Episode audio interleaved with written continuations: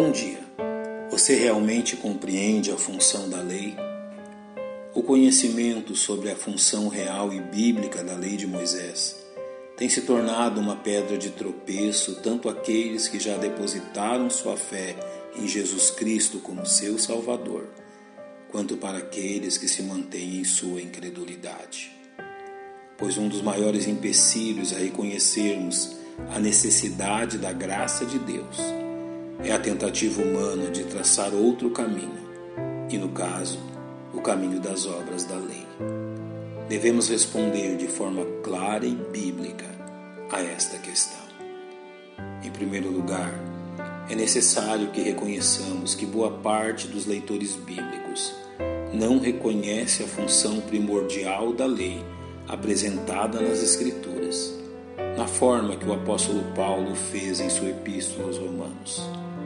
Por isso, nenhuma carne será justificada diante dele pelas obras da lei, porque pela lei vem o conhecimento do pecado. A função primária da lei é convencer o ser humano de seu estado pecaminoso e de sua consequente condenação, ou seja, tornar o pecado conhecido, como descrito no capítulo 7 da carta aos Romanos. Que diremos, pois? É a lei pecado? De modo nenhum, mas eu não conheci o pecado, senão pela lei. Sendo assim, é pela lei que se define o que é pecado, como também descreve o apóstolo João. Qualquer que pratica o pecado também transgride a lei, porque o pecado é a transgressão da lei. É também pela lei que o homem aprende sobre o poder enganador do pecado, pois por nossa própria experiência jamais perceberíamos a malignidade do pecado, como Paulo descreve. Porque o pecado, tomando ocasião pelo mandamento, me enganou e por ele me matou. Uma das maiores dificuldades da igreja e do mundo hoje é que as pessoas não têm conhecimento do pecado como deveriam ter. O pecado é considerado superficial. As pessoas reconhecem que precisam de ajuda que são fracos neste ou naquele aspecto, mas não percebem a malignidade e o poder do pecado.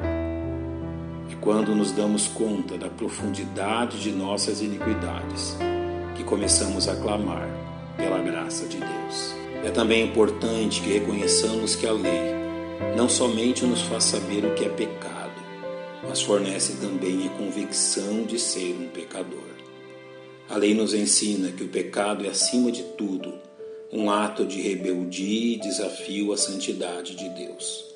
Como Davi descreve no Salmo 51: Contra ti, contra ti somente pequei e fiz o que é mal à tua vista. A maior parte das pessoas é enganada pela falsa noção que, uma vez que não são culpados de determinados pecados, como adultério ou homicídio, sua culpa não é suficiente para condená-los ao inferno. A questão que ignoram é que o pecado não é medido pela consciência humana, mas pela santidade de Deus. O apóstolo Paulo salienta esta verdade ao escrever aos Romanos. Ora, nós sabemos que tudo o que a lei diz, aos que estão debaixo da lei o diz, para que toda boca esteja fechada e todo mundo seja Deus. Finalmente, concluímos que a lei jamais foi destinada a ser um meio de salvação. Pelo contrário, nos faz convictos que precisamos de um Salvador, que só a graça de Deus pode mudar nossa condição. O argumento do apóstolo Paulo aos Gálatas fecha toda a questão de maneira que a lei nos serviu de tutor para nos conduzir a Cristo, para que pela fé fôssemos justificados. A função da lei é conduzir os homens a Jesus Cristo e a seu libertador Evangelho. Glória a Deus por esta verdade. Pai, nós te louvamos pela tua bondade em fazer-nos reconhecer o nosso pecado por conduzir-nos ao perdão que encontramos em Cristo. É no nome dele que te agradecemos. Amém. Um bom dia e que Deus lhe abençoe.